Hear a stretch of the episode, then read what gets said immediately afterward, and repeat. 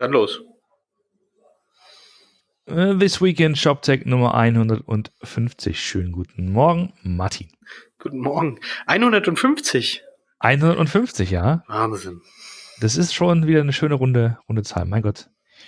Wie die Zeit vergeht. Genau. Jetzt ist wieder mal Freitag. Wir beide sitzen wieder hier und können eine Runde podcasten. Erzähl doch mal, was haben wir denn diese Woche gesehen?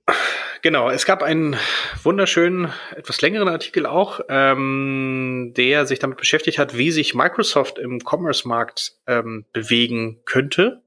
Ähm, da wurde spekuliert, dass äh, man äh, sich anschaut, wie man gegen eine, eine Shopify äh, sich ein bisschen platziert und eine, eine Lösung in eine ähnliche Richtung halt mh, hm, baut, ist wahrscheinlich ein bisschen schwierig, aber kauft zumindest.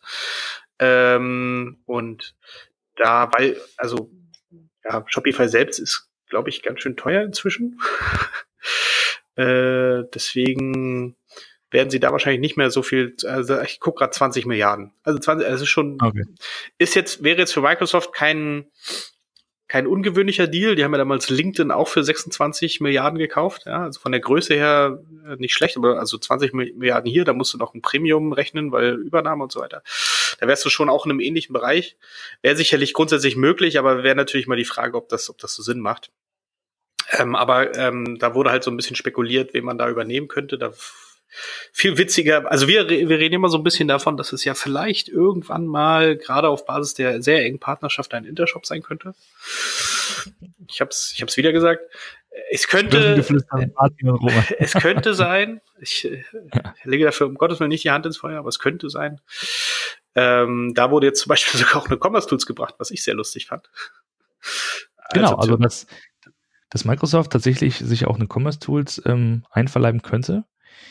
Ähm, weil sie natürlich, weil sie da ein bisschen offene Flanke haben, ne? Also sie haben E-Commerce, sie haben ja, sie haben ja ERP sind sie aufgestellt, ne, mit einer Vision. Genau.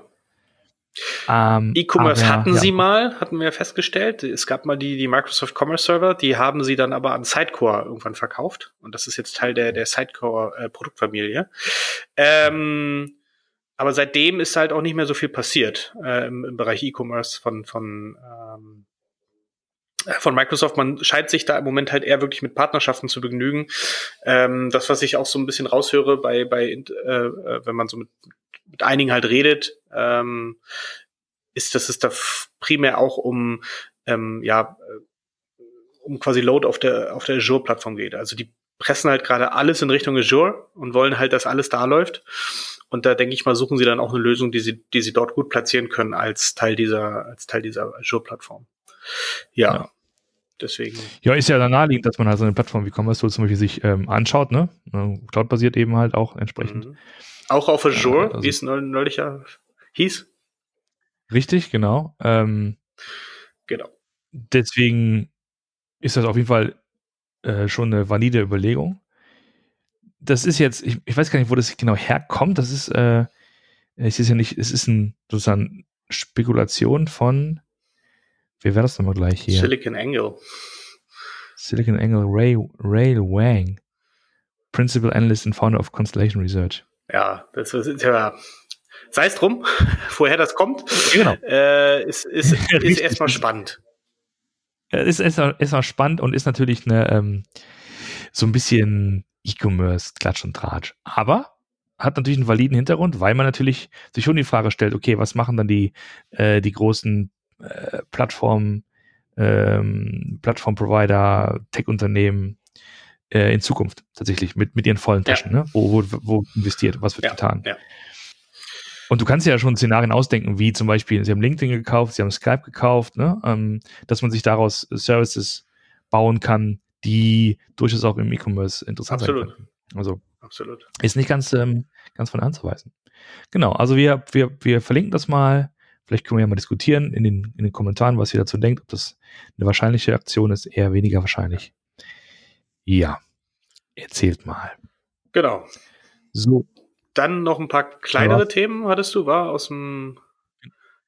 Genau, kleinere Themen, ganz kurz erwähnt, die werden wir verlinken. Es gab wohl ähm, eine kleine Nachricht von Magento, dass da so gerade ein paar Phishing-Mails im Umlauf sind und, und Leute denken, die kämen von Magento, sind es aber genau. wohl nicht. Also gerade wenn es um info at magento.com geht, also da sollte man gerade ein bisschen vorsichtig sein, da scheint ein bisschen Blödsinn zu kommen. Genau, das sei dann mal ganz kurz erwähnt. Und ähm, ja, dann unser, unser Dauerbrenner-Thema, so ein bisschen dieses ähm, Social Commerce. Wir hatten ja äh, darüber gesprochen, dass ja zum Beispiel jetzt mittlerweile Instagram hingeht und so testweise versucht, das Thema Shopping auf der Plattform zu etablieren und zwar ohne, dass man von der Plattform runter muss, sondern dass man sofort innerhalb von Instagram quasi seinen, seinen Kaufprozess abschließen kann. Gibt aber auch andere, die sind diesem Thema Social nicht ganz so aufgeschlossen oder nicht mehr aufgeschlossen. Ich hätte jetzt so formuliert, dafür muss man auf der Plattform sein. ja, natürlich, genau. Richtig, schön, schöner, schöner Einwand. Ähm, nämlich Lush. Lush, das sind die, die immer so unfassbar aromatisch, wie sagt man das am besten charmant, die Fußgängerzonen einhüllen. Ja? Also olfaktorische Highlights, die man da so erlebt, wenn man da so ein bisschen in die Nähe kommt. Bei mir pellt sich immer alles, dann, dann ist es immer, oh. Ja, weil, weil diese ganzen, diese ganzen Seifen, Shampoos und weiß Kerzen, ganz viele ähm, Kerzen. Ganz Kerzen und so. So, und, und sie machen halt viel äh, über das Thema ähm, ähm, fair produziert, Nachhaltigkeit und und und und sagen, pass auf, Leute, ähm, wir, wir rennen hier nur unseren ganzen Algorithmen hinterher, unsere ganzen Social Media Optimierung. Wir wollen das nicht, wir machen jetzt Schluss damit.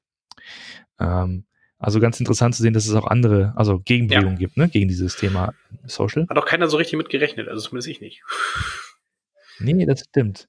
Und vor allen Dingen, weil, weil Lush ist immer so für uns auch so ein, ähm, so ein ganz guter Case, äh, um dieses Thema hier wieder Buzzword Alarm Content Commerce noch also ein bisschen zu ja. beschreiben. Also sprich, wie schafft man es also ähm, nicht dieses Thema ähm, Shopping auf einer Seite nach vorne zu kehren, sondern eher über Inhalte zu kommen und ähm, die Leute zu inspirieren. Das ist, da ist Lush eigentlich immer ein ganz guter, dankbarer Case. Ja, aber äh, scheinbar in Zukunft nicht mehr über ja, Social Media. Ja. Da gab es auch ähm, diese Woche ähm, Grüße gehen an die Kollegen äh, Marcel Weiß und Jochen Grisch. Die haben nämlich einen Podcast gemacht, der geht etwa eine Stunde, wo sie sich ein bisschen detaillierter äh, um das Thema äh, Pinterest und Instagram und damit natürlich auch Social Shopping, weil es geht ja um Exciting Commerce äh, und da geht es dann halt um, um die soziale Komponente geht. Und das ist so ein bisschen so formuliert, es gab ja schon einige Ansätze, ja, das hatten wir, hatten wir auch schon gesagt, dass da mit Twitter und mit äh, Facebook und mit wer nicht da alles da schon versucht hatte, ähm, solche ähm, sozialen Verbindungen irgendwie in, äh, zu monetarisieren, in der Denke, naja, jetzt haben wir sie schon da, jetzt können sie bei uns auch einkaufen. Ähm, das hat mhm. bis jetzt immer wirklich nicht funktioniert. Ähm, Pinterest und, und auch äh, Instagram gehen ja da jetzt wieder ein bisschen weiter den Weg, obwohl da auch festgestellt wurde, ja, also Pinterest eher halt ähm, das, was du nicht so magst, dieses, äh, ich, äh, ähm, ich habe quasi den Medienbruch drin und ähm, habe dann mhm. äh, den, den, den eigentlichen Buy auf der Händlerseite, während, Pin, äh, während Instagram schon eher die Richtung geht, das versucht komplett zu vereinnahmen. Ja? Also das ist ja ähm, mit dieser neuen Funktionalität, ähm, wo du wirklich direkt in Instagram alles eingeben kannst, shoppen kannst und ähm, dass das jetzt mit ein paar Kunden äh, getestet wird. Da möchte ich übrigens den Marcel ganz kurz widersprechen, weil er meinte, das ist ja nicht so, das baust ja mal schnell ein. Ähm, also ja, für Instagram ist es wirklich nicht schwer, mal kurz, äh, weiß ich nicht, ein Stripe zu integrieren für die, für die Payments und dann die Produktedaten, die sie eh schon haben, einfach nur dann irgendwie da so, so einen kleinen Checkout dafür dran zu bauen. Das stimmt schon. Der Teufel liegt dann halt hinten raus, so, also dann in den ganzen Anbindungen an die Shopsysteme, weil nur weil du in Instagram dann die Order hast, heißt es noch nicht, dass die dann auch ordentlich fulfilled ist und äh, ich glaube, da ist ein riesig, riesiger Rattenschwanz, den man halt vorne gar nicht sieht, der hinten aber sehr, sehr komplex wird. Ähm, und da bin ich mal wirklich gespannt, wie sie das lösen, mit was für Integration. Es gab da ja schon mal Integration mit Shopify. Äh, die gab es, glaube ich, auch schon ein Weilchen. Damit haben sie auch immer sehr viel geworben. Aber das ist jetzt ja auch nicht, also wenn sie jetzt ihre Kunden, ist ja da, weiß ich nicht, ein Dior und ein Adidas und so, die haben halt keine Shopify-Shops. Also hm, okay. das sind dann andere. So und ähm, da bin ich schon gespannt, wie sich das weiterentwickelt auf jeden Fall. Hm. Ja, richtig, da äh, werden wir weiter dranbleiben und, ähm, und äh, sehen, wie viel, wie viel dann tatsächlich Instagram in Zukunft als, als Shopping-Plattform nutzen und ob wir, ob wir auch mal Bezahlen bekommen, ne? ob ja, man mal sieht. Das war wirklich spannend, ja, das stimmt. Wie das funktioniert. Hm, ich wollte noch was erwähnen. Und zwar, das haben wir im Vorgespräch gar nicht besprochen, aber wir haben ja letztes, letzte Woche waren ja die Code Talks. Und wir haben ja, wie es unsere Art ist, ganz charmant, hoffe ich jedenfalls, über die beiden Tage noch berichtet im Podcast. Und mir ist noch ein Artikel ähm, zugespielt worden von Thorsten Treder von MGM Technology Partners auf LinkedIn. Ein sehr langer Artikel, wo der wirklich sehr intensiv und ausführlich ein paar Sessions bespricht, unter anderem ja. auch unser, unser Panel.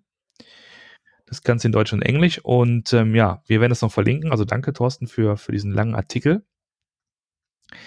Und wir hoffen ja, dass wir, dass wir auch bald diese Aufnahmen bekommen ja, und die veröffentlichen stimmt. können. Und dann könnt ihr euch auch selbst ein Bild machen.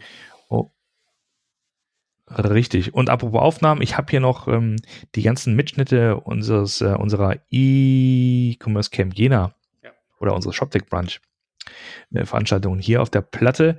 Die schiebe ich dann nächste Woche raus, damit ihr über Ostern was zu hören habt. So, und ich, jetzt habe ich es gesagt, das heißt, jetzt muss ich es tun. Jetzt ist der Druck da, jetzt muss ich die Sachen einfach auf Soundcloud laden. Sehr gut. So schaut's aus.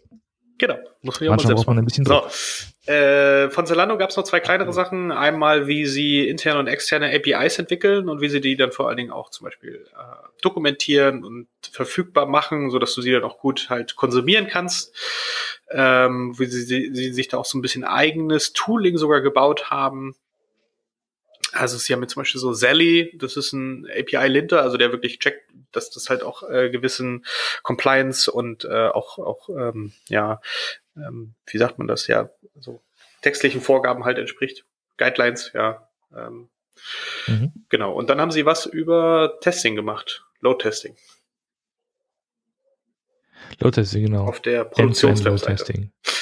Was ich auch übrigens einige Diskussionen hatte, auf der Cloud Talks ja auch alle gesagt haben, also wenn du testest, dann immer nur auf Produktion. Du kriegst es nie hin, dass dein Staging äh, genauso sich verhält wie dein, wie dein Produktionssystem. Deswegen kannst du wirklich valide Load-Tests nur auf Produktion machen. Was ich auch sehr spannend fand. Was ja, was ja, was ja noch einigermaßen funktioniert, wenn du sagen wir, ein lo lokal begrenztes Angebot hast, sagen wir mal, hast du nur einen deutschsprachigen Raum, dann machst du Low-Test in der Nacht. Aber sagen wir mal, hast du eine Seite für, für, für die ganze Welt. Wann machst du denn die Low-Tests? Ohne dass du jetzt sozusagen riskierst, dass du da ein ja, paar klar, Leute Ja, klar. Also du, dieses, äh, der, der Ingo hat das ja, glaube ich, auch erzählt. Äh, der Ingo Mommatz von Douglas äh, in, dem, in dem Podcast hier. Ähm, und da hatte ich mich dann auch mit einem mit einem Kollegen von ihm unterhalten. Die machen das halt auch alle nachts. Also dann wird dann halt, also ich meine, die machen dann halt die deutsche ja. Webseite nachts, ja. Also ähm, genau, dann genau. ist die halt mal ein bisschen unter Druck und dann dauert es vielleicht auch mal länger mit der Ladezeit, aber das merken dann halt nicht so viele. Ist ja dann auch nicht ja, schlecht. Das stimmt. Ja, das stimmt. Ja, interessant, ne? Also, äh, dass das trotz allem Staging und, und äh, redundanten Systemen doch letztlich dieses eine System herhalten muss, um ja, wirklich die Problem, was du auch die, die, die Daten, Also du hast so viele Daten, wie du auf einem Produktionssystem hast und auch so viele Pixel, wie du da integriert hast und so viele Sachen, die da noch links und rechts laufen, die hast du ja auf keinem Staging-System. Also deswegen meine ich ja, du kriegst es nie mhm. so gleich gebaut, ähm, als dass du wirklich sagen könntest, das ist ein wirklich valider Case. Und deswegen ähm, macht es schon in gewisser Weise Sinn. Man muss natürlich vorsichtig sein, um Gottes Willen. Also man sollte das jetzt auch nicht übertreiben und jede Nacht äh, da äh, für zwei Stunden sein eigenes System lahmlegen. Das macht ja auch keinen Sinn. Aber man sollte schon, man könnte da schon mal hinschauen, wie es da geht und was man da machen kann. Wäre das nicht ein Markt? Wäre das nicht ein Markt für so einen extra, so einen extra Service? So eine Art, so, eine Art ähm, Clone-Service? Clone- und Last-Test-Service? Ja, der auch bis aufs letzte Tracking-Pixel runter ähm, das klont und ähm, ja, entsprechende Angebot, äh, entsprechende hin, Verträge macht. Mit, Weil das ja? Problem ist, die Konfigurationen sind so einzigartig pro Händler. Wenn du es klonen willst, brauchst du irgendwelche Standardisierung, weil du nimmst dann quasi das äh, und kopierst das einfach nur. Ähm, und das, ähm, das geht, glaube ich, nicht. Also weil dann bräuchtest du Zugriff auf ein GTM, dann bräuchtest du Zugriff auf sonst noch irgendwelche Sachen, die bei dir im Code liegen, äh, wie die Skripte da reingeladen sind. Das ist auch bei jedem unterschiedlich und so. Äh, also, boah. Und ja, natürlich. Also ich meine, das, also wenn es genau, genau. wenn es einfach wäre, würde jeder machen. Auch das ne? ganze, ne? Aber genau, das, aber das ist ja Pain, das ganze ja mitklonen. Also deine ganzen Schnittstellen, die ja komplett unsichtbar ja. sind, ähm, zu deinem ERP-System, zu, zu deinem Payment-System und so weiter. Das müsstest du ja alles mitklonen. Also ja. bist du allein schon ein halbes Jahr mit damit beschäftigt.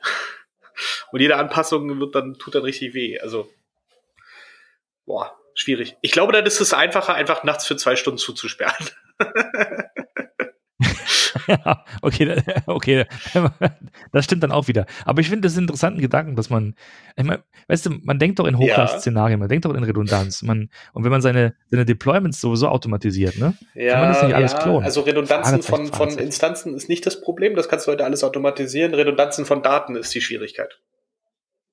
Ähm, weil ähm, ein, ein jedes System äh, entwickelt halt eine Eigenart durch die Daten, äh, mit denen es gefüllt wird. Und diese halt sauber mhm. zu, zu, ja, zu kopieren äh, und wirklich dann auch, auch nutzbar zu machen, das ist, glaube ich, äh, extrem komplex. Genau. Ja, da kommst du auch in andere, andere Diskussionen, wie zum Beispiel, stell mal vor, du, du, du ähm, klonst deine, deine, deine Nutzerdatenbank. Ja, und dann genau. sind das Testdaten noch genau, einmal. Genau. Also echte, echte Testdaten. Das ist, das also ist halt auch die Schwierigkeit. Deswegen gucken wir zum Beispiel auch, dass wir irgendwelche Sachen immer obfuscaten, wenn wir sie irgendwo hinkopieren, dass wirklich auch nur im, im, Production die echten Daten sind und die natürlich auch entsprechend gesichert sind und alles.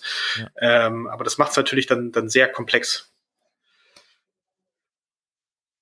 Ja, absolut. Apropos noch Daten, ich muss noch eine Sache hinterher schieben. Und zwar, das sind diese, diese, diese News von, von ähm, Amazon gelesen, von Alexa. Dass sie das ähm, auslesen. Und zwar äh, ja, ja, ist ja, ja, immer so, dass die. Ja, ja, richtig. Und zwar, dass da echte Komm, Menschen zuhören. Das ist ja witzig. Ich, ne, also, man denkt ja immer, naja, die ganzen, die ganzen Sachen, die ganzen äh, Äußerungen, die man in seine Alexa reinspricht, die werden halt maschinell ent, entziffert, entworren und, und, und berechnet. Aber scheinbar ist es so, dass es halt einen Teil von diesen natürlich. Sachen gibt, die auch von Menschen gehört werden, damit die halt äh, Pass auf, das ist doch so, und, wenn du äh, mit Alexa sprichst das ganze System einfach. und die Alexa erzählt dir irgendeinen Müll, dann kannst du in die Alexa-App gehen und dann da siehst du ja alle deine Kommandos, die du eingegeben hast und dann kannst du sagen, das habe ich nicht gesagt. Genau, genau. Oder das habe ich nicht gemeint. Du kannst, du text quasi ja. selbst die Fehler in der Alexa. Ja. Und natürlich, und ich verstehe auch gar nicht, wie, wie irgendeiner gedacht hätte, dass das dann automatisch passiert, dass die, dass die dann das nochmal dreimal durch den Algorithmus geben und glauben, dass es dann ein anderes Ergebnis gibt. Nein, das muss sich irgendwie ein Mensch anhören. Man muss dann verstehen, wieso passte jetzt ja. diese Angabe, die der Kunde gemacht hat, nicht zu dem, was der, äh, was Alexa verstanden hat. Ich, ich verstehe diese Aufregung gerade gar nicht. Ja. Also mir war das komplett klar. Ja, aber man hat ja, ja, das, ich glaube, ja, ist einfach gut, sie haben es nicht gesagt. Okay, ich, gut, aber ne? also, ähm, wie hättest du es sonst lösen können? Halt das ist immer meine Frage. wenn man dann, ja, abs absolut. Genau. Die Frage ist einfach so, ähm, nimmt man jetzt so ein bisschen so einen kleinen Shitstorm in, in Kauf und sagt, naja, komm, äh, Einzelfälle, ja, gelaufen, ja. wir kümmern uns drum, ne? Ähm, oder willst oder machst du von vornherein das super Transfer? Ja, wir haben hier ein super Spezialteam über, der, über die Erde verteilt und die hören, das sind wirklich sehr vertrauenswürdige Menschen mit ganz viel NDA und ganz viel ne, Background-Checks und so. Und die können ganz anonymisiert eure Sachen anhören und die taggen. Und das Anonymisieren hat ja auch nicht hingehauen. Ne? Also ich habe es noch nicht gesehen, aber scheinbar konnte man ja als derjenige, der diese Sachen angehört hat, auch ähm, den Namen und den Geräte, ja, Geräte-ID okay, des jeweiligen Alexa-Geräts äh, auslesen. Ja, ja, ja. Das also dann also wäre es natürlich schon gut gewesen, dass es wirklich anonymisiert ja. machen im Sinne von äh, wirklich reinhören, das verstehen, weil das kannst du ja vollkommen äh, losgelöst vom Kontext machen, ja. Der Kontext äh, für, für, für eine Alexa ist ja dann eigentlich nicht relevant, wenn du einfach nur was einsprichst und der versteht dich nicht. Aber gut. Ja, ja klar. Das ist so. Aber ich meine, das, das ist halt in diesem, in diesem, ähm, in dieser, in dieser Voice-Welt, ne, dann das taucht ein, zwei Mal auf, ne? Und irgendwie wird es dann in der Tagespresse ganz kurz äh, ja. behandelt. Und die entsprechenden Leute sagen, ja, boah, habe ich doch immer gesagt, ist doch alles unsicher und dann geht's halt weiter. Ist tatsächlich so. Ne? Äh, da könnten wir auch mal schon grundsatzphilosophisch mal drüber reden, aber dazu ist jetzt nicht die Zeit und auch nicht der Ort. In diesem Sinne. Ein schönes Wochenende. Genau. Wünsche ich dir ein schönes Wochenende und euch Bis allen sowieso auch. Ciao. Und dann hören wir uns nächste Woche wieder. Mach's gut. Bis dann. Tschüss.